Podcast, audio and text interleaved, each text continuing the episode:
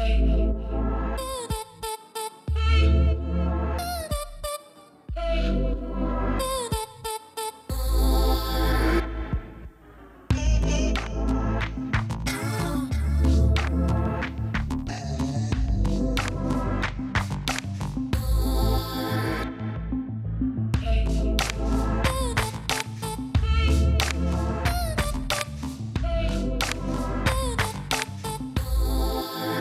et bienvenue, nous sommes à la Maison européenne de la photographie, rebaptisée Maison marocaine de la photographie. 300 millions de critiques, c'est une équipe pour l'actualité culturelle francophone, avec donc ma camarade Laura Tenouji et sa célèbre tablette, euh, Michel Serruti de la radio-télévision suisse. Je vous embrasse, ma chère Laura.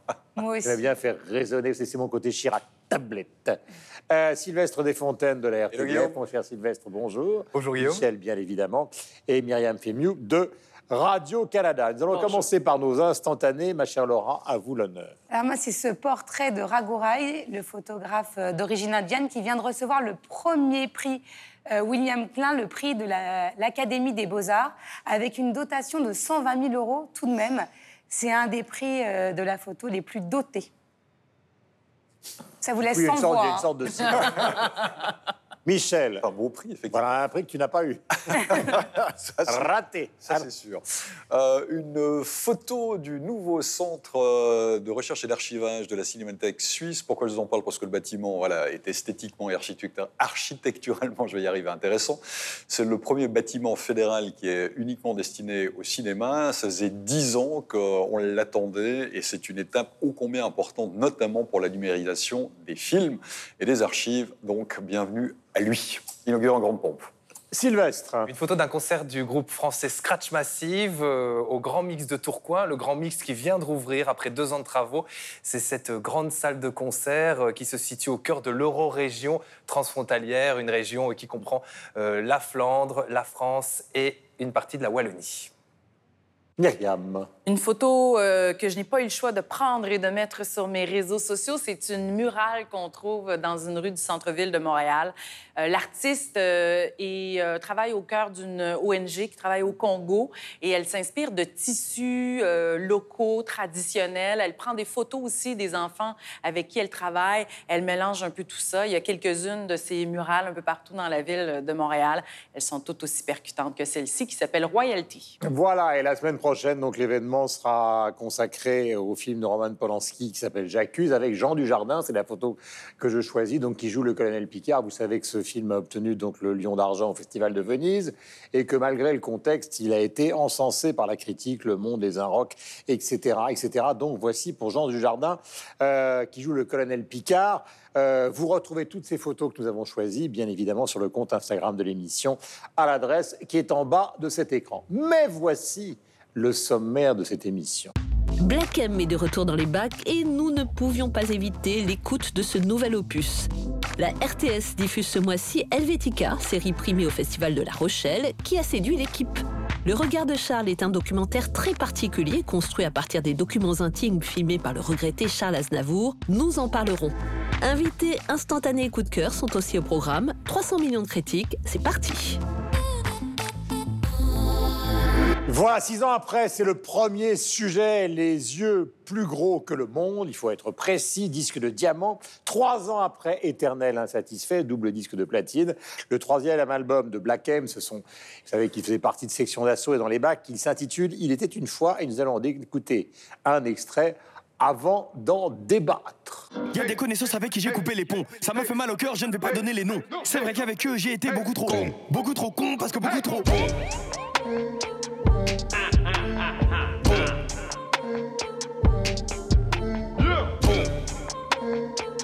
L'histoire de la légende Black continue. Il était une fois.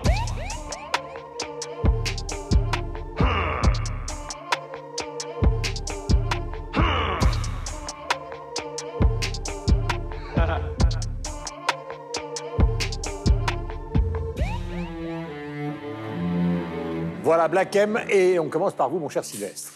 Alors, vous savez qu'aujourd'hui, on dit rap is the new pop. Le rap, c'est la nouvelle euh, musique pop. En définitive, qu'est-ce que ça veut dire? Que euh, le rap maintenant se retrouve peu ou prou dans toutes les euh, disciplines musicales. Eh bien, le disque de Black M, pour moi, c'est du rap qui s'est transformé en variété. La variété telle qu'on pouvait euh, l'entendre ben, il y a de ça quelques années, hein, les grands chanteurs de variété française. Eh bien, pour moi, cet album de Black M, c'est ça.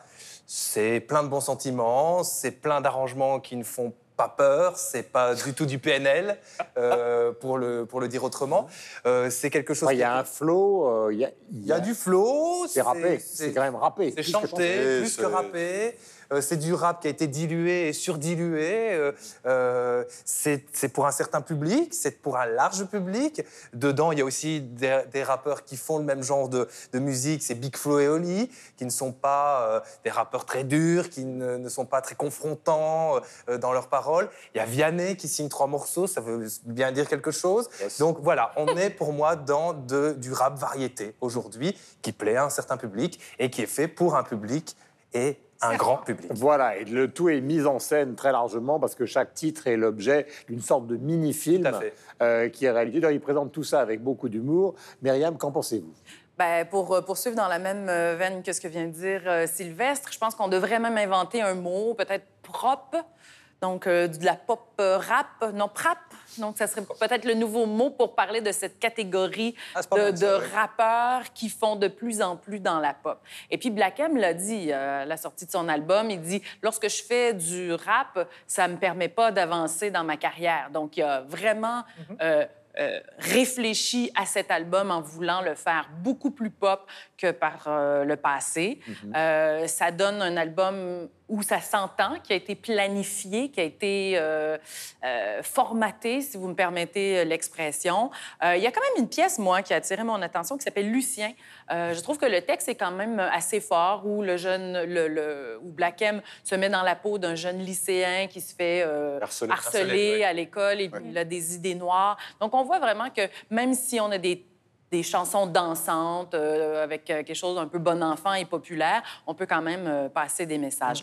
Pour le reste, euh, je trouve que dans la quantité d'albums de rap, de pop, de trap, de musique urbaine qui sortent euh, chaque année d'un peu partout dans la francophonie, je ne sais pas à quel point cet album-là de Black M va ressortir. Oui, mais euh, la constante, vous, l'avez dit tous les deux, c'est que qu'il s'agisse de Maître Gims ou de Soprano, il y a actuellement des gens qui sont en train de prendre les premières places, évidemment, de tous les charts en France, de remplir les concerts, les zéniths et le reste massivement. Et c'est cette génération-là qui viennent du rap et qui ont été, et qui ont été, pardonnez-moi de cette expression, ou plutôt de cette transition mal, mal à propos, qui, qui ont été clairement sur, sur le rap variété.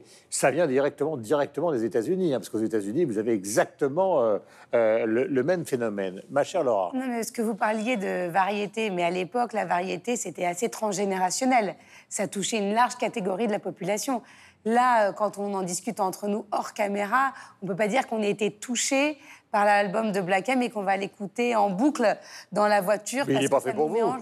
Et il est absolument pas fait pour moi, ni euh, il est fait pour euh, Bah. mon petit frère et pour mon fils de 10 ans, Mais il est qui adore. quelqu'un qui a mon âge et qui ne- n'aime pas nécessairement le- le- les choses que j'aime. Donc Voilà. euh, je pense qu'il est très Et, et à côté de ça, c'est un phénomène sur les réseaux sociaux. C'est-à-dire que Black M, c'est un média à lui tout seul. Il a un million de personnes qui le suivent sur Twitter. Il y en a et presque beaucoup plus cinq. que moi, c'est ça que je voulais dire. Là, beaucoup, beaucoup plus. Il s'est mis très souvent en maillot de bain, c'est pour ça. Euh, et à moitié nu sur les réseaux sociaux. Non, mais il a 5 millions de personnes qui le suivent sur Facebook. Donc, il fait son autopromo. Quand son album sort, il dit allez l'acheter, allez l'acheter en, euh, en- dans les magasins, allez l'acheter en ligne. Donc, il, il peut se faire so- sa propre autopromo. C'est son propre média. Il sait exactement tirer les ficelles. D'ailleurs, là, il a lancé un, un défi sur TikTok. Est-ce que vous savez ce que c'est que TikTok? Parce que je me suis dit, euh, Ouais. Vous, oui, mais Guillaume. Ah Non. non, Ah sûrement non. pas. Euh, bon, TikTok, c'est un réseau social sur lequel vous faites du playback, vous dansez sur des morceaux euh, et vous pouvez faire des challenges. Et lui, il a sollicité tous les TikTokers, parce que c'est comme ça que ça s'appelle, pour faire un challenge. Et c'est euh, dans mon délire. Donc il faut se déguiser, chanter sur une de ses ses chansons. Et celui qui aura la plus belle prestation pourra le rencontrer en personne. Donc c'est très huilé au-delà de l'album.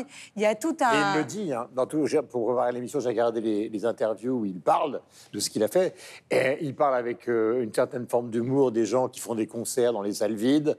Euh, on sent que son obsession à lui, euh, c'est cet enfant euh, dans la famille vient justement du Niger, c'est de ou de Guinée, je sais De plus. Guinée, ouais. De Guinée, ouais. Et, et c'est surtout de, de, sortir de ce monde-là, euh, y compris en revendiquant la possibilité de gagner de l'argent, etc., etc. Il n'a aucun complexe. Comme les Américains. Ouais. Ah non, mais il n'a pas à en avoir. Effectivement, c'est un produit commercial. Moi, j'ai envie de dire, euh, enfin, je- voilà, ce, ce type de rap-là, enfin, le rap est mort. Enfin, ce type de rap-là, et, et, enfin, l'album est au rap ce que, je sais pas, la Rock FM était à Led Zeppelin. C'est un, petit peu ça. Pourquoi pas s'il gagne sa vie avec ça? Bon Jovi l'a fait. Hein. Oui, oui, c'est- formaté comme ça. Alors c'est vrai que c'est rigolo parce que j'écoutais ça, je me disais tiens c'est c'est bizarre parce que moi le quinquin qui écoute ça, d'abord un je comprends toutes les paroles, j'ai pas besoin de réécouter quatre fois parce que la voix est en avant, comme dans la variété, pas comme dans le rap habituellement. Les textes, euh, voilà, c'est sympa, c'est une ode à maman, c'est on parle à la jambe. On parle du beau-frère, on parle du beau-frère, on parle de harcèlement, on parle de pervers narcissique. Enfin, bon, ok, ça, C'est ça, est- c'est assez rigolo. hein. oui, oui. Oui. Puis, puis il y a des sujets graves, effectivement. Mais, c'est, mais franchement, c'est, bien fait. Il n'y a pas de problème, Mm. c'est bien fait. Moi, la question que je me pose, c'est à qui est-ce que ça parle? Avec, À qui il a du Bah, à beaucoup de gens. Mais je ne sais pas, justement, parce que nous, a Bah, priori, si. ça ne nous parle pas Aux tellement. jeunes Bah, Aux bah, jeunes, qui- bah, aux bah, ados Je ne suis pas sûr Ouais, non Ah plus. si, les ados, ils sont fans de Black M. Ouais. Non, bah, alors, Oui, je- mais est-ce que cet album-là de Black M sera celui qui va rallier Ah, les troupes? celui-là. Ça, J'en c'est ai- la J'en ai, question. discuté Mais- avec, j'en ai discuté avec ma fille de 16 ans qui écoute Columbine, qui écoute PNL, qui écoute Damso. Elle Pour elle, pour elle, Black M, c'est un has-been. Ah oui, oui. Littéralement. Donc, j'ai- j'ai- mais vraiment. je- Mais est-ce que ah c'est bon votre fille, c'est normal. Non, non, mais moi, c'est pas ma fille. En plus, on n'a pas les mêmes. Agression, agression directe. C'est pas bien ce que vous faites, C'est pas bien. agression. C'est pas bien.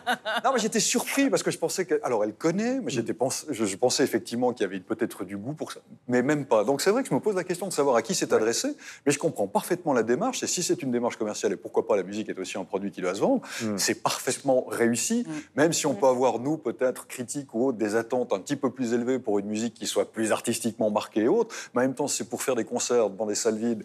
Et puis, ça a déjà été fait, parce que, voilà, NTM, ils ont déjà fait ça, donc ils doivent passer à autre chose. C'est, autre Et d'ailleurs, euh, euh, il se murmure beaucoup dans les milieux du rap que vous fréquentez.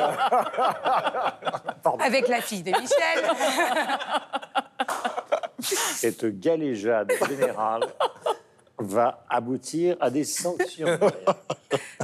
que Section d'Assaut va revenir. Ouais, On dit même qu'il a déjà un album de rap hard euh, un- qui est prévu et qui est déjà pratiquement terminé.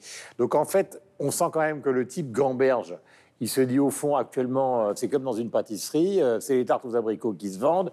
Allons-y, on va faire les tartes aux abricots. oui. Et une fois qu'on en aura vendu beaucoup, qu'on sera acheté trois maisons, quatre voitures, deux avions et, euh, euh, et 14 danseuses, eh bien on pourra revenir et faire un truc beaucoup plus. Donc ils sont, c'est c'est quand même très caractéristique de cette génération-là, qui n'est pas du tout la même génération que celle que nous avons connue, l'NTM et les autres. Les types, ils ont euh, 50% artistes, 50% business dans la tête. Si je peux terminer là-dessus, justement, Black M dit une phrase J'ai un tas de followers et très peu d'amis. Donc, le nombre de, de gens qui vous suivent sur les réseaux sociaux n'égale pas au bonheur. Voilà. N'est-ce pas, Laura? Je suis tout à fait d'accord. Nous allons parler maintenant d'une série qui s'appelle Helvetica, coproduite par la radio-télévision suisse. La RTS, c'est une série d'espionnage qui a remporté le prix de la meilleure fiction francophone étrangère au dernier festival de la fiction de La Rochelle en septembre. Et elle sera diffusée sur la RTS. L'occasion pour nous de parler de cette série, donc euh, de la production des séries francophones. Mais tout de suite, découvrons ensemble des images d'Helvetica.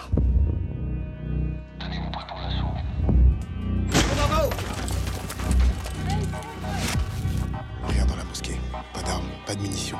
Nada. Les terroristes veulent faire échouer les négociations de paix et vos démarches piétines.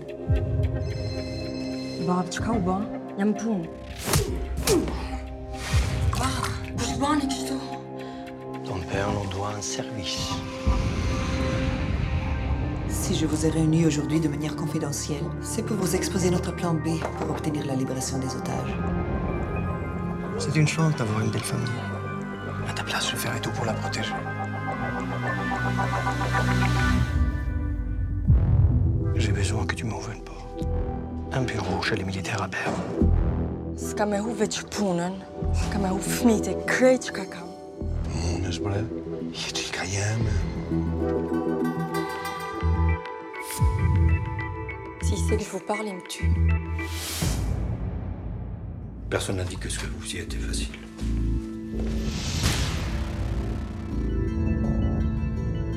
Entrez, Tina. Cathy. installer ce micro dans son bureau. Le fait de Paul recherche une infiltrée au palais fédéral. Tu fais double jeu Et puis qu'est-ce que t'attends encore de cette femme de ménage? J'ai besoin d'elle.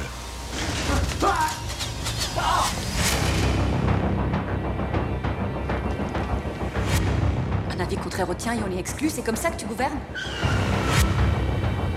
Tu protèges un truc qui te dépasse. On libère pas des otages en faisant des théories. C'est le prix à payer. Pour qui vous travaillez J'appuie là-dessus. Et ta vie est terminée. Maintenant, c'est moi qui dis les règles. Épargnez-moi vos intimidations.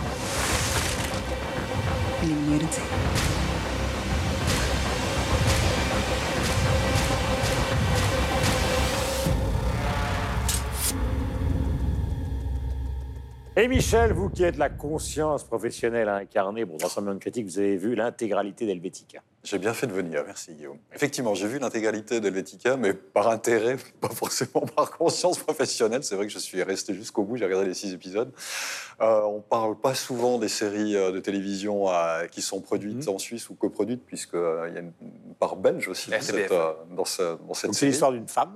En l'occurrence, c'est plutôt une bonne série, je trouve. C'est l'histoire d'une femme de ménage euh, d'origine albanaise, naturalisée suisse. Il y a une grande communauté albanaise euh, en Suisse ou kosovare euh, liée à la, à- la guerre qui avait lieu dans les Balkans dans les années euh, 90. Donc, il se retrouve embrigadé de force à devoir travailler avec des mafieux de l'Europe de l'Est afin de localiser un stock d'armes interdits euh, sur- pour lesquels euh, plusieurs se battent, dont le Conseil fédéral, qui en a besoin également pour signer les accords de paix, les mafieux pour euh, voilà, gagner de l'argent, et puis les djihadistes pour en faire des attentats. Donc l'intrigue, on est là-dedans, il y a des meurtres, il y a des tromperies, il y a de la corruption, il y a du chantage, il y a un peu de violence, il y a un peu de romance. Voilà, ça se Et C'est regarde. plutôt genre bureau des légendes, c'est-à-dire très allusif, ou c'est plutôt du Luc Besson, c'est-à-dire euh, vous avez des audits noirs avec des types qui sortent avec des Non, non, on est plutôt dans le premier degré. Alors, d'autres clairement. genres. Il y a- Oui, on est plutôt dans le premier degré. Euh, c'est pas, on fait pas véritablement dans la dentelle. Mais voilà, je suis obligé de reconnaître sans chauvinisme particulier que même si sur le premier épisode, j'ai eu l'impression que ça partait un peu lentement au niveau du montage, peut-être qu'on a trop l'habitude que les choses soient très cadencées. souvent le cas dans les séries. hein. Bah, là, c'était pas forcément le cas. Il y a un côté peut-être un petit peu où on a le temps de poser les choses, même si c'est quand même monté de manière rythmée.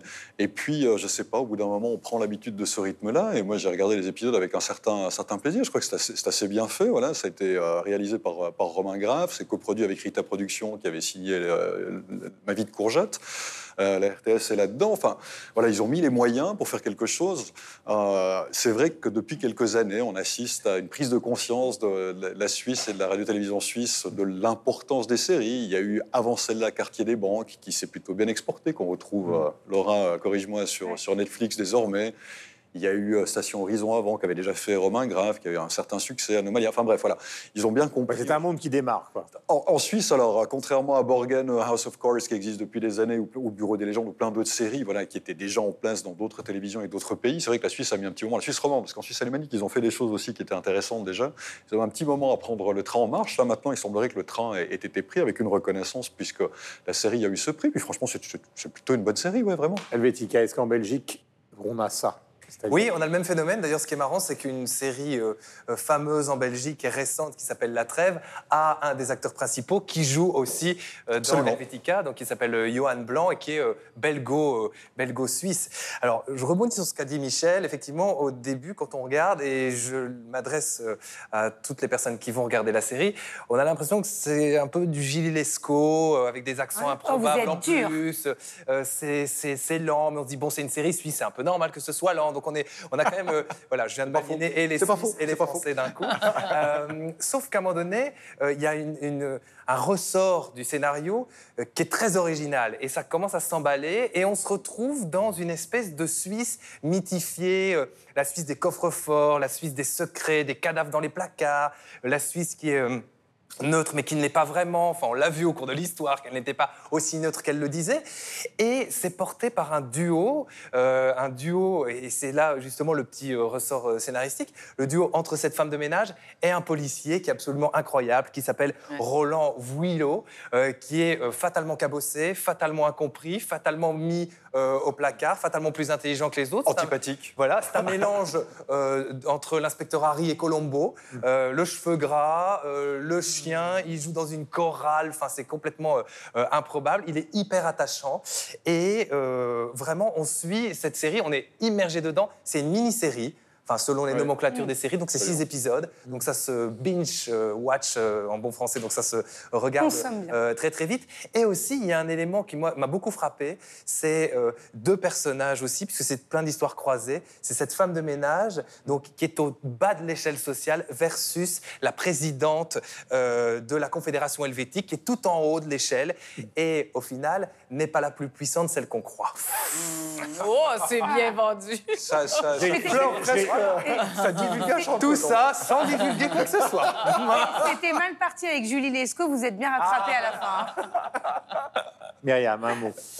Un petit mot ben, sur l'appréciation de, de- de la série. Oui, j'ai- plutôt eu euh, beaucoup de plaisir à l'écouter. Beaucoup d'incongruités quand même qu'il faut euh, laisser de côté. Là, justement, la présidente euh, qui prend euh, le, le tramway pour aller au hammam. Là, Non, je n'ai pas pas- compris. là. Alors, alors, alors c'est vrai. Ah oui?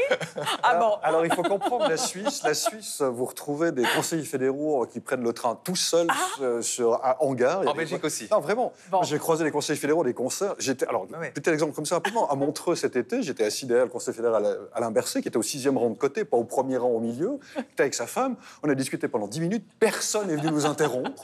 OK. Voilà. Enfin, ça, c'est, c'est- D'accord, ça, c'est la. Suisse. Merci c'est vraiment pour... la Suisse. euh, Donc c'est une incongruité qui n'existe pas. Non, chez nous, on verrait jamais euh, Je vous assure que c'est le comme premier ministre comme ça. dans le métro pour aller au hammam. Non, ça se pourrait pas. Mais au-delà de ça, j'ai eu beaucoup de plaisir à l'écouter. Mais j'ai eu aussi beaucoup de plaisir en me disant... J'espère que les diffuseurs de toute la francophonie vont regarder cette série-là et Bien la évidemment. prendre en exemple pour se dire le public est prêt à écouter des séries où il n'y a pas des grandes vedettes, où les gens sont un peu moches, euh, où il n'y a euh, pas de... où- Non, mais c'est Ouais, vrai, on est habitué aux États-Unis, même un peu chez nous, tous les héros doivent être euh, beaux, sympathiques, bien habillés. En France, c'est pas le cas. Avoir Ah non, en France, un peu pas glamour. Donc, moi, chez nous, vraiment, on est prêt à ça, on a envie de ça. Et une série comme celle-là, qui Si s'intéresse à en des France, enjeux... Engrenage, Bureau des légendes, c'est- Ah, c'est- pas du tout, ça fonctionne pas du tout sur le physique. Ben, J'espère que ça va Marmoréen, faire elle est une exceptionnelle des acteurs. émulation jusque chez nous et de s'intéresser aussi à des sujets qui peuvent avoir l'air quand même un peu arides, là, politiques, euh, Mm. euh, question d'immigration, de bombes de terrorisme. C'est pas nécessairement peut-être le, le- le genre de projet qui se retrouve sur euh, le dessus de la pile des diffuseurs chez nous, mais j'espère euh, justement que cette série-là Bien, nous la diffuserons pour vous faire euh, plaisir, ouais, comme ça vous la verrez. Toc, toc, Non, toc. il y, a- il y a un bon résumé quand même à faire entre Sylvestre et Myriam de la, la série un peu Julie Lescaut avec des personnages pas terribles, mais quand même la série est bien. Elle est courte en plus, vous n'allez pas avoir 12 épisodes, il n'y en a que 6. Franchement, non, elle se regarde très bien, il y a une mécanique très bien huilée. Et effectivement, euh, comme on le disait avec Michel, voilà, il y, a une- il y a un élan et une volonté euh, de faire euh, des séries suisses. D'ailleurs, il paraît que les services publics suisses veulent faire leur propre plateforme de vidéos à la demande avec euh, des séries inédites. Donc, on attend de voir si on va pouvoir consommer de la série suisse en grande quantité. Sur les réseaux sociaux, pour l'instant, la série sort là, ce week-end. Donc, C'est ça. Et les réactions, elles sont surtout par rapport au prix qu'ils ont reçu à, à La Rochelle. Et effectivement, comme ils sont un peu lents, il n'y a pas encore un, un déploiement euh, sur les réseaux sociaux. Par exemple, si je prends l'exemple de Casa des Papel, qui a un compte Instagram, mais qui fait des millions de vues, voilà, on n'est pas encore moi, là. dire. Plus, bah oui, là, un peu plus, à, à peine, à peine plus que vous. Donc, on n'en est pas encore là, mais, euh, mais c'est une vraie, une vraie bonne série qui se regarde euh, agréablement. Voilà. Euh, Est-ce que vous croyez qu'il y a une suite qui est prévue, Michel? On peut- en tout cas, les personnages, on pourrait les retrouver Mm. plus tard. L'histoire en elle-même se termine. Alors, il y a une vraie fin, mais c'est vrai que pour les personnages, on pourrait tout à fait Il imaginer vous suffit de vous mettre au boulot, mon gars. une suite avec euh, des personnages qui sont ancrés dans une vie euh, qui est très suisse. hein. C'est le pays de la normalité. Donc, c'est vrai que des fois, ça, ça- ça paraît un peu euh, exotique et étrange, mais voilà, les, personnages euh, se rapportent à une réalité suisse. Et ce qui est intéressant aussi, je ne sais pas comment c'est accueilli euh, en Europe, mais d'avoir des personnages principaux issus de l'immigration, euh, ça, c'est quand même assez rare chez nous aussi. Donc, j'ai trouvé ça assez chouette qu'en que Suisse- cette parole-là soit entendue. Il faut savoir qu'en Suisse, il y a, il y a 24% d'étrangers. C'est énorme. Mhm. Voilà, on entend souvent parler des problèmes d'immigration dans d'autres pays. Un quart de la population en Suisse est étrangère. Et c'est vrai qu'il y a, c'est c'est vrai, il y a une grande communauté Mhm. kosovare en Suisse. Je le disais en préambule, issus de, ben, du conflit euh, voilà, d'ex-Yougoslavie et qui, qui sont voilà, qui font partie, euh, qui font partie du paysage et qu'on retrouve notamment. C'est toute l'histoire qu'il y avait eu l'équipe nationale de foot. Hein, voilà, quand vous pensez à Shakiri, à Chaka, euh, enfin voilà, ce sont des sont des internationaux suisses, mais qui sont d'origine. euh, Voilà. Nous allons accueillir quelqu'un que vous connaissez évidemment. Il est adjoint à la maire de Paris, Anne Hidalgo, pour la culture. Il est également membre du conseil d'administration de la Maison européenne de la photographie. On sent qu'il est chez lui. Il vient d'entrer. C'est Christophe Girard. Bonjour. Bonjour. Comment allez-vous Bonjour. Bonjour. Très bien. D'une certaine manière, vous êtes un peu chez vous ici, parce que vous connaissez. Ah, c'est la maison des Parisiens que Ouais. Jacques Chirac avait imaginée. Ouais. Cette Maison, maison. de la- européenne de la photographie.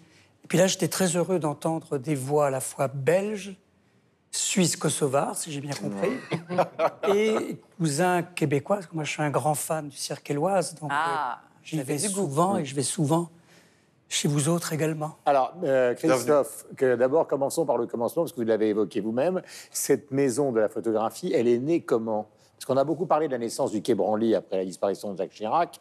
Euh, comment est née cette maison de la photographie? Eh oui, c'est une bonne question parce que euh, s'il y a des lieux que Jacques Chirac avait imaginés euh, lors de son élection de 77, un premier maire élu de Paris, 100 ans après Jules Ferry, c'était d'avoir des lieux de culture nouveaux, comme le Forum des images, également, euh, la Maison de la Poésie, dans le 3e arrondissement, et la Maison européenne de la photographie, imaginée avec Henri Chapier, Jean-Luc Monterosso. Donc c'était une vision déjà euh, très ambitieuse que Paris devait être, euh, en effet, rester la capitale de la création. Pas seulement des monuments, des ponts, des bâtiments. Pas simplement le fait, patrimoine. Pas le patrimoine, mais la vie, la vie des artistes. et, et Simon Baker, le nouveau directeur, euh, porte cette ambition. Qui vient donc de la tête moderne, Voilà, version tête moderne. photographie à Londres. Voilà, le Brexit nous a permis de le récupérer. et il a beaucoup de talent. Et il fait émerger en effet des photographes chinois ou d'autres, euh, femmes et hommes d'ailleurs, hein, tous les sexes, si je puis dire, et d'une manière très très audacieuse. Donc Paris, c'est comme ça. Paris, c'est une capitale d'étrangers, c'est une capitale de migrants, des migrants culturels. Alors, euh, Christophe, question directe. Souvent, justement, dans la description ces dernières années de Paris comme capitale de la culture, euh, il y a des moments où on a l'impression qu'on est totalement dépassé par Londres, euh, cornérisé par Barcelone, tué par New York version Brooklyn. Et puis ça change. euh, Il y a des années où il y a des expositions exceptionnelles en France. On se dit, bah, tout se passe à Paris euh, et peu de choses ailleurs.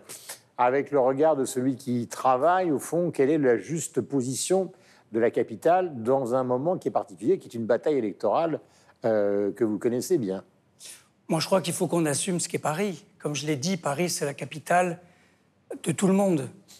Or, quand je vois le nombre euh, d'artistes qui viennent, euh, qui demandent des ateliers ou qui veulent résider à Paris, qui veulent peindre Paris, qui veulent écrire à Paris, et le nombre de tournages, je crois que c'est une seule ville au monde qui a le plus grand nombre de cinémas, plus d'écrans que de jours dans l'année, je crois deux ou trois. Et le nombre de tournages dépasse absolument toutes les villes au monde, New York et Tokyo. Donc, moi, je veux bien qu'on soit encore euh, dans le défaitisme qu'ont pu avoir les, on va dire, les, les Cassandres habituels, hein, c'est-à-dire qui étaient de, de dénigrer Paris, mais Paris, aujourd'hui, euh, c'est la ville la plus visitée au monde, mais c'est pas une ville arrogante. C'est pas une ville qui dit nous sommes les plus grands, c'est la plus belle ville au monde, on y fait nuit blanche, on installe Kunz. Non, c'est une ville qui a son C'est le 4 octobre dernier, Kunz. Voilà. Le 4 octobre dernier, c'était extraordinaire, le monde qu'il y avait pour l'inauguration du bouquet de tulipes. Donc on voit bien que c'est l'Amérique, la France. Puis moi, j'étais très heureux d'entendre tout à l'heure euh, ce que vous disiez sur euh, ce que l'apport des Kosovars, par exemple, hein, dans la culture, la nourriture, mais également le, le football en Suisse. Parce que c'est ça l'Europe. C'est d'avoir tous ces brassages. Et Paris, incontestablement, avec des lieux comme le 104, par exemple. Un million de visiteurs, un quartier qui a été complètement changé. La gaieté lyrique, les maisons des pratiques artistiques amateurs, l'école Toumo, qu'Anne Hidalgo a trouvée à, à- en Arménie, qui est venue s'installer dans le Forum des images, première école numérique. Mais tout ça, c'est pas parce qu'on est parisien et que nous aurions une science infuse et que nous serions supérieurs. Pas du tout. C'est parce qu'en allant puiser, moi j'ai fait Nuit Blanche euh, à Montréal depuis l'origine, quand on voit l'art du cirque, les artistes circassiens, je parlais d'Éloise et de Jeannot Pinchot par exemple, mais les chanteurs, les écrivains, enfin voilà, le Québec est incontestablement un pays frère, c'est là, c'est c'est notre langue commune, mais la langue, c'est pas que le français, c'est notre langue commune. Faites un peu moins de travaux, ça nous arrangerait tous. Question. Oui, mais ça s'est arrangé. Non, moi j'ai quand même lu sur Twitter que Guillaume, vous étiez un peu plus observateur et plus séduit. Ça venait. Parce que vous avez vu les, les je pense, Non, mais moi, ce j'ai- cycle-là du boulevard Voltaire Ouais. et de la rue de Rivoli, et pas seulement la fois Georges Pompidou et, et le quai Voltaire, moi, qui moi, en voix, je ne vais pas vous raconter ma vie. La voix, je peux c'est pour moi, c'est une obsession cinématographique. Je sais, je l'ai vu. qui n'a aucun Je rapport avec le transport. J'ai toujours dit, considéré, puisqu'on parle d'art ici, et, et c'est vrai, vous êtes adjoint à la culture, que la voie Georges Pompidou était le plus beau travelling de France euh, quand on arrivait euh, par l'aéroport et qu'on allait justement Alors vers quel Bercy. beau décor de vie maintenant que les gens y sont partis. Oui, mais justement, le problème, c'est qu'il n'y a personne, mon gars. Ah bon? Ben oui, bah, Ah ben, voie moi, je vous envoie des photos. Là, Ah bah, j'y cours, Il y a la j'y cours, Oui, vous courez à des heures très... Comment- Non, j'y cours, j'y cours, j'y cours. courez la nuit ou le matin très tôt. Enfin, c'est pas grave. Bon, Guillaume, il faut que vous en maillot de bain. Vous verrez qu'il y aura beaucoup plus de monde. Courez nu. je serai suivi. Je serai Ah, voilà, suivi par. Non, mais il n'y aura personne, il n'y aura personne. Ah bah, Je vous suivrai, Ah, je vous suivrai. Je vous prie. Euh, question quels sont les grands projets, Christophe Gérin? Alors, il y a eu donc, euh, vous en parliez, l'inauguration de la, de la sculpture dans l'espace public de Jeff Koons. Il y a euh, par ailleurs bon, le 104 qui a pris euh, une dimension dans le 19e bien au-delà. Il y a le fait que nous travaillons aujourd'hui de façon métropolitaine et que les établissements culturels parisiens ne sont pas simplement à l'intérieur du périphérique, puisqu'il y a bien longtemps qu'on l'a effacé, mais on est avec toutes les villes de la métropole, que ce soit Gennevilliers, que ce soit les Lilas, le Pré Saint-Gervais, enfin je ne vais pas faire la liste. Donc il y a des coopérations très importantes. Regardez par exemple un arrondissement comme le 15e, Voilà. où il y avait peu de culture. Et après, ils vont vous poser des questions. Vous avez le théâtre, je, vais- je suis rapide, le théâtre Montfort, qui est devenu, avec cette, cette direction, les anciens euh, qui dirigeaient les arceaux, un théâtre qui est un des plus visités, avec l'installation d'un théâtre éphémère à l'extérieur. Mais la liste est très longue, hein, des lieux nouveaux, les nouvelles bibliothèques, les nouvelles médiathèques, les nouveaux conservatoires, le 18e, avec des lieux culturels comme jamais. Question du Kosovar. Ah, je suis moi-même kosovar. Alors, j'ai- alors, une question plutôt fédéraliste. C'est le Suisse fédéraliste là, qui, qui va mettre un petit peu les pieds dans le plein, parce qu'en même temps, venant de Suisse, pays fédéraliste, où les choses sont plutôt Mm. disséminées, quand on arrive en France, évidemment, tout se passe à Paris. Ce qui est à la fois magnifique, puis en même temps, on peut presque le regretter aussi, Mm. parce qu'on se rend compte que la province, des fois, elle est un petit peu sous-dotée. Que- Quel regard vous avez là-dessus, vous? Bah, mon regard, il est simple, c'est que je suis moi-même issu d'une région, une très belle région de culture qui s'appelle l'Anjou. J'ai grandi à Saumur et Angers. Et que on ne perd pas, grâce au TGV, d'ailleurs, à la rapidité des transports en France, son ancrage territorial d'origine jamais. Par exemple, j'ai accueilli euh, la nouvelle promotion culture de l'Université d'Angers. Je suis au Festival Premier Plan d'Angers. Euh, et c'est vrai que la culture participative suisse, fédérale, moi, c'est mon modèle. hein. Moi, j'aime pas la cinquième, euh, euh, la cinquième République concentrée avec un homme ou une femme à la tête. Moi, j'ai pas besoin d'un père euh, au-dessus de nous, vous voyez, mais, mais j'aime bien. Et à Paris, d'ailleurs, d'une certaine manière, les arrondissements, c'est un peu les cantons. Donc, il y a- c'est très participatif. Oui, il est- voilà, c'est une sorte de, finalement, c'est une sorte d'acte de candidature. À la nation- Vous pourriez, vous pourriez à la- parler à ce personnage que vous avez vu donc euh. Et que récemment. je peux ajouter, Guillaume Durand Mais vous pouvez assister, mais d'autres questions vont, vont arriver. Alors, Juste avant la, la- la question pertinente de De la Sylvestre. de la Belgique, Parole à la Belgique. en direct d'Augenblick et de la Monnaie, c'est le fait que j'ai publié un roman édité en Suisse, chez Elis Hélas. Ah oui, bien sûr. Et ben voilà. OK. Euh, Sylvestre, Vous l'avez souligné, Myriam, Michel et moi venons respectivement euh, de Canada, de Suisse et de Belgique, qui sont respectivement des pays bilingues, quadrilingues et trilingues, euh, où euh, le français n'est pas nécessairement une langue majoritaire. C'est le cas en Belgique, euh, par exemple. Vous La- êtes bi. Moi, on est, nous, on est trilingues en Belgique. Tri, tri, pas bi. Euh, allemand, euh, fran- allemand, francophone Néerlandophone. et néerlandophone. Français, ouais. Euh, il est très fatigué. hein, il oui, très très fatigué. Je remets mes, mes idées en place. La France est un pays monolingue. Est-ce que Paris, par exemple, est encore une ville francophone ou c'est une ville internationale? Vous l'entendez comment culturellement? Parce que vous citez. Pour moi, c'est une ville internationale, parce que, écoutez, quand je suis dans la rue, j'entends autant euh, parler euh, euh, l'allemand, l'italien, l'espagnol, l'anglais, l'arabe, le chinois. euh, Je trouve que la ville est franchement une ville totalement cosmopolite. Elle n'est- pas que bi. Ça veut dire qu'il n'y a pas de. de- elle est, politique francophone euh, Si, comme nous on, peut l'avoir dans, dans nos on pays défend- respectifs Si, on défend. Moi, par exemple, comme adjoint à la culture, je défends le fait qu'on utilise la langue française euh, dans les documents officiels, dans les réunions et dans les documents que nous, nous écrivons. Moi, je trouve insupportable ce qu'on voit sur les chaînes de télévision maintenant, les newsrooms, les... tout ça vraiment inutile. On a des mots très beaux. Mais quand il y a un beau mot anglais, écoutez, quand même, c'est au Canada, c'est au Québec, on parle le plus le français. C'est insensé. Ben, parce que... Un chien chaud, un... Parce qu'il y, a- il y a une en possibilité de, de- de- de- Justement, il y a la peur toujours de, de perdre la langue, donc il y a cette obligation de vouloir la indépendant et préserver. pas devenir américain de Trump. Bon, cher Christophe Girard, merci mille fois d'être venu nous voir dans cette maison européenne de la photographie, maison marocaine, à l'occasion de l'exposition euh, que vous connaissez et qui est sur les murs. Le dernier sujet de ce 300 millions de critiques, au revoir et bonne journée à vous, bonne campagne électorale, et Le regard de Charles. Alors, c'est un documentaire très particulier qui est sorti dans les salles de cinéma début octobre. Il est signé Marc Di Domenico et il est construit entièrement à partir de documents intimes tournés entre 1948 et 1982, tenez-vous bien, en 16 mm ou en, Super 8 par Charles Aznavour lui-même, car on ne le savait pas, vous ne le saviez peut-être pas, mais il a beaucoup photographié, il a beaucoup tourné euh, sa vie. Je vous de regarder la bande-annonce et nous en discuterons ensuite. Vous avez vu mon nom en lettres rouges sur le fronton de l'Olympia. Vous m'avez vu sur scène, de loin, de près, en images. Ces images qui, bout à bout, semblent dessiner ma vie. Vous m'avez vu, oui. Mais ce que vous ne savez pas, c'est que moi aussi, je vous ai vu. En fait, je vous regarde depuis le début. C'est ma caméra qui m'a amené partout, au bout de la Terre, au pays des merveilles. Toutes les bobines sont là. Je ne les ai encore montrées à personne.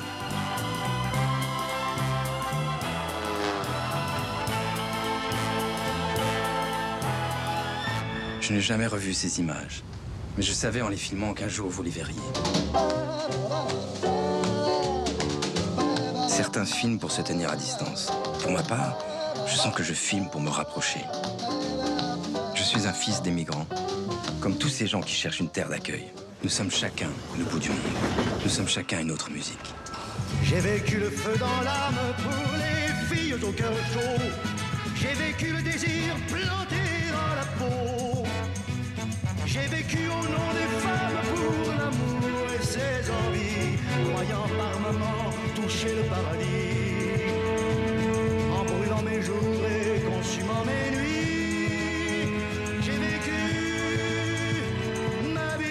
Marc Di Domenico est directeur artistique, producteur, éditeur de musique et réalisateur. Il avait beaucoup collaboré avec Aznavour.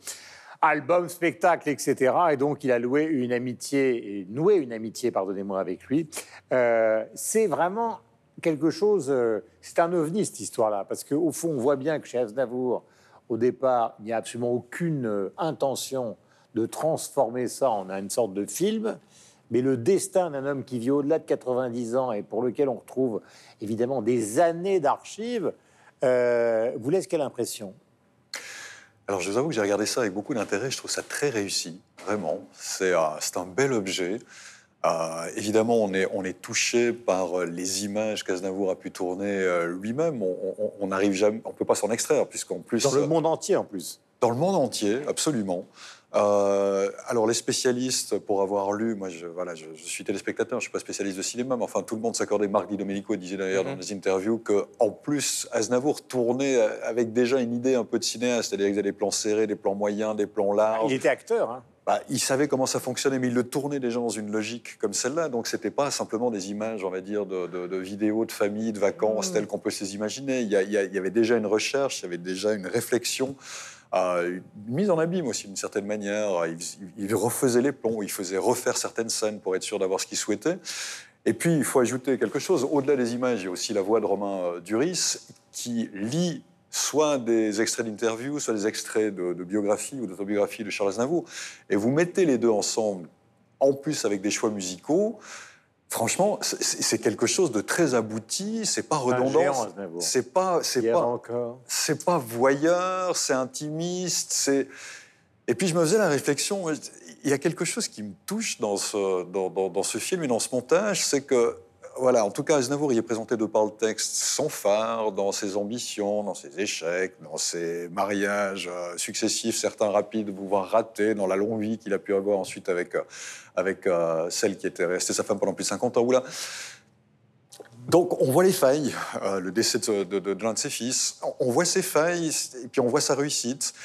Et puis, en même temps, on a toujours l'impression, alors je ne connais pas Aznavour, mais on a toujours l'impression qu'il est resté proche des gens, malgré le statut de superstar qu'il a pu avoir, et c'est ce qui est transcrit dans les images qu'il filme. Il filme toujours les gens, les petites gens. Enfin, en tout cas, c'est dans le montage, c'est ça. Des gens qui, voilà, Bon, qui les portent, qui, qui- qui travaillent, du paysage, des gens en pirogue et autres.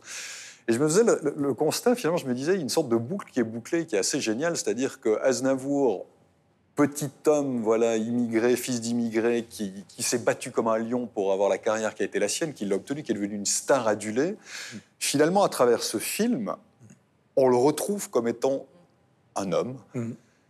Et ce qui- c'est ce qui l'intéressait, en tout cas, lui, dans, dans- dans ce qu'il filmait. Et je trouve que c'est parfaitement réussi de cette manière-là. Sylvestre, Myriam. C'est très particulier comme, euh, comme film, c'est expérimental, c'est euh, euh, c'est presque anthropologique, ethnographique parfois. Euh, ce sont des images qu'on n'a pas l'habitude de voir. Euh, ça me fait parfois penser à, l'image d'un peu, de, ce que pouvait faire Hergé en bande dessinée, avec presque des lieux communs visuels, des pirogues, euh, le- le- la Chine telle qu'on pouvait euh, la voir dans les années couleur, en 50. C'est en couleur. Et moi, ça m'a fait penser d'une certaine manière, le, le collage, le montage, plus le ton de la voix et la, gravité, du, parce qu'il y a une certaine gravité dans la manière dont c'est dit, ça m'a fait penser à Apocalypse. Euh, c'est un où on voit la guerre en couleur, ce- tout- toute cette série de, de documentaires, euh, parce que c'est un patchwork euh, de, euh, de moments. Euh, sans véritable lien, on passe d'un- moment à un autre, etc., avec cette, cette gravité. Donc, ça ressemble, formellement, ça ressemble très fort pour moi à Apocalypse. Et euh, c'est un objet qui est quand même relativement grave. C'est pas très léger, en fait. Euh, euh, c'est. euh, c'est pas Mais on sourit quand même. pas, mais on sourit. Mais pas- c'est pas du tout déprimant. Voilà, il y a cette, Ah ouais, il y a on cette- sourit. cette teinté de nostalgie permanente. Euh, les- les cou- la, couleur fait ça. hein. Enfin, le- il y a une couleur très particulière dedans. Donc c'est c'est très réussi, mais c'est très difficile, j'allais dire, à exprimer avec des mots. Il faut, j'allais dire, c'est un peu, il faut le regarder. Enfin, vraiment euh, pour pour s'immerger. euh, Et je ne suis pas certain que ça va plaire, que ça ne va plaire qu'aux fans de d'Aznavour. Pas Non, non, certain. non. Ça risquerait même de déconcerter des fans d'Aznavour et plaire à des gens qui ne le connaissaient pas sous cet angle-là. Donc à, ce- à ce titre-là, c'est euh, c'est un objet artistique très euh, très Ouais, abouti, très particulier. Myriam. Ah Ben, je suis assez d'accord avec, euh, avec les collègues. euh, un, un objet assez touchant. Puis quand on, on- on entend euh, la prémisse de ce film-là, euh, donc Aznavour se filmait, euh, ça, ça- c'est devenu presque banal aujourd'hui hein, dans un monde de l'image, des vedettes qui se filment, qui filment les endroits où ils vont en tournée. Euh, bon, il y a plusieurs... Oui, Mais là, c'est pas n'importe comment. Exactement. Il n'y a rien de banal dans les images de Charles Aznavour. Premièrement, parce que oui, on n'a jamais vu la Côte d'Ivoire ou la Chine de 1950 euh, en couleur. Et surtout parce que ce que je trouve intéressant, c'est, c'est même s'il ne dit rien sur ces images-là, il y a un point de vue très Bah, fort. oui. On- on C'est un auteur, Aznavour. Oui, on sent qu'il qu'il pose sa caméra sur les gens pour lui ne pas toujours être celui qui est vu. Euh, c'est comme si il, en, en étant euh, le, le- le réalisateur, le caméraman de sa vie, il devient, il devient de moins en moins une superstar. Je ne sais pas si c'est clair ce que je veux Oui, dire. Et ça le garde justement à un être euh, normal. Ah, ça Un ramène à la dimension d'homme. Simplement, qui a une vie. Et, euh, et on voit aussi l'évolution. hein. Plus il devient une superstar, plus il est dans les images. Euh, et, et le, et le regard avec l'image, la caméra, lorsque Oula commence à lui le filmer, euh, il devient un petit peu plus, bon, égocentré. Non, j'ai trouvé ça... je Ça vous trouvais a que ça- Euh, Pardon? Ça vous a plu? Ça m'a beaucoup plu. Ça m'a vraiment beaucoup plu. Et il y a un complément à ça. Marc de, de- Di Domenico avait énormément d'images. Il y a Aznavour autobiographique aussi en deux parties euh, qui a été euh, diffusé euh, chez nous au Canada euh, il y a quelques semaines. Euh, donc un peu, euh, là, c'est beaucoup des entrevues avec euh, des vedettes qu'il avait rencontrées. euh, euh, Bah, il faut dire une- ouais. euh, etc. Edith Piaf. euh, donc, Ah, Vous euh, savez que c'était le chanteur favori de Bob Dylan. Et que quand vous regardez, par exemple, les bandes annonces des grandes chaînes américaines, en tout cas dans les années 70, 80, 90. Le seul Français qui y était, en dehors éventuellement du général de Gaulle, c'était Aznavour. Il a fait le Il y avait- Muppet Show quand même. Il y avait, il y avait- personne d'autre. Je Bah- suppose que les réseaux sociaux. Ouais, oui, les réseaux sociaux sont en ébullition Attends, je vais totale. peut-être- parce que- Je voudrais Parce savoir que si je peux surtout, augmenter le nombre film de est- le followers. le On en est film- à combien? À 4 Merci. le film est arrivé au moment des un an de sa disparition, donc ça vient dans un mémorial. Donc sur les réseaux sociaux, on, on se souvient. 1er on octobre de l'année dernière. Et- Exactement. Et c'est vrai que c'est un film un peu comme un film de famille, puisque Charles Aznavour faisait partie de la famille de chacun. On l'a tous écouté, euh, nos parents, nos grands-parents. Enfin, c'est un artiste transgénérationnel. Et, et c'est vrai qu'il faisait partie de la famille. Et là, on a l'impression vraiment de plonger dans son intimité. Et c'est un film ultra tendre. On- et comme euh, on l'a évoqué, il nous montre des aspects de sa personnalité qu'on ne connaissait pas. On le voit touché par la disparition de Patrick, son fils, qu'on voit en photo, qu'on voit en film et qu'on n'avait pas forcément déjà vu. Donc c'est vraiment l'impression qu'on nous a ouvert les portes de sa maison et qu'on a pu assister à la diffusion du film de famille. Et en ça, c'est vraiment euh, une réussite et c'est plébiscité, euh, bien sûr, sur les réseaux sociaux. Mais Charles Aznavour, on n'est jamais critiqué sur les réseaux sociaux. Et il y a 25 chansons dedans, on l'a pas dit. Il y a 25 Oui, il y a chansons plein. d'Aznavour pour euh, colorer l'ensemble. Voilà, qui sont plus ou moins quand même 25 chefs-d'œuvre, car le nombre de chefs-d'œuvre écrits par Aznavour est absolument phénoménal. N'oublions pas que non seulement il était auteur pour lui-même, mais il a été auteur pour Piaf, il a été auteur pour Hallyday. Enfin, c'est phénoménal ce qu'a fait Aznavour, plus tiré, euh, sur le pianiste. Enfin, une carrière d'acteur qui a été une carrière euh, non négligeable et, qu'il a abandonné, mais il était très bon euh, comme acteur. Donc voilà. Ce qui est assez bizarre pour Aznavour, ce sera ma dernière question, c'est que bizarrement, il n'y a pas aujourd'hui de gens dans l'espace francophone qui se, re- enfin, qui arrivent à. C'est assez bizarre. C'est un, c'est un auteur, compositeur, chanteur sans descendance réelle. Le Souchon, c'est pas vraiment ça. Euh, Woolsey, c'est pas vraiment ça. Julien Clerc, il a travaillé avec lui, mais c'est pas vrai. Quand Mais je dis c'est pas vraiment ça, c'est pas une question de jugement. hein.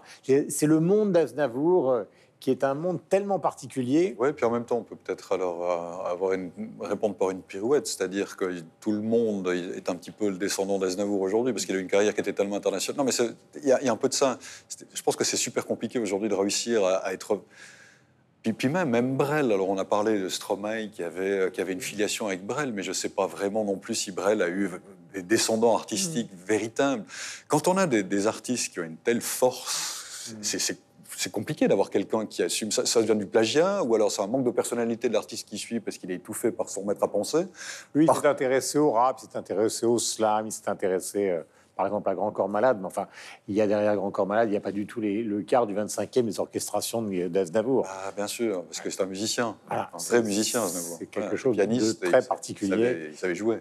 Voilà, donc le regard de Charles et un petit détour par le Québec, car il existe un film sur Leonard Cohen. Oui, que j'ai vu il y a quelques mois à peine, qui m'a fait quand même beaucoup penser à ce film sur Aznavour, parce que c'est euh, l'histoire d'amour entre la fameuse Marianne Mm. et Leonard Cohen. C'est un film qui est euh, basé sur plusieurs images d'archives aussi des années 60-70, lorsqu'ils étaient très amoureux avec leur bande euh, d'amis artistes sur l'île de Hydra, Hydra, en Grèce, oui. donc des images inédites qui nous font découvrir cette période-là et comment euh, la, la carrière et la Ça vie de ces deux. Oui, ça s'appelle Marianne et Léonard, mots d'amour, c'est beau comme tout. Et on découvre euh, Leonard Cohen sous une autre facette. C'est-à-dire?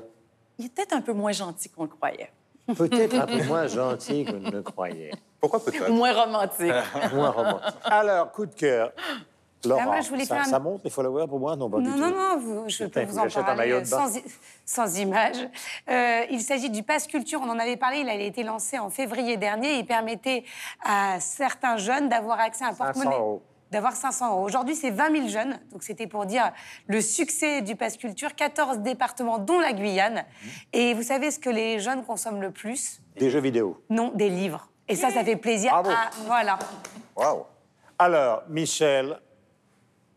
Alors, mon coup de cœur cette semaine, c'est un disque que l'on doit à Christophe Calpini, Motion Sickness, musicien batteur que l'on connaît notamment parce qu'il avait produit six titres pour le dernier Bachung, qu'on retrouve ici dans un disque volontiers sombre mais magnifique avec la trompette d'Eric Truffat, la voix de Lynn M, et puis un petit peu de boucle informatique, un petit peu de musique euh, instrumentale. Euh, c'est formidablement bien réussi. Motion Sickness, Christophe Calpini. Mon coup de cœur, c'est la reprise du spectacle du Wong. Démarre au quart de tour, celui magnifique. Et vous m'avez coupé.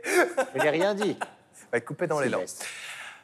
Mon coup de cœur, c'est la reprise du euh, One euh, Man Show de- d'Éric Dupont-Moretti, euh, qui revient à la Madeleine pour quelques dates en décembre et qui sera aussi euh, en Belgique en janvier.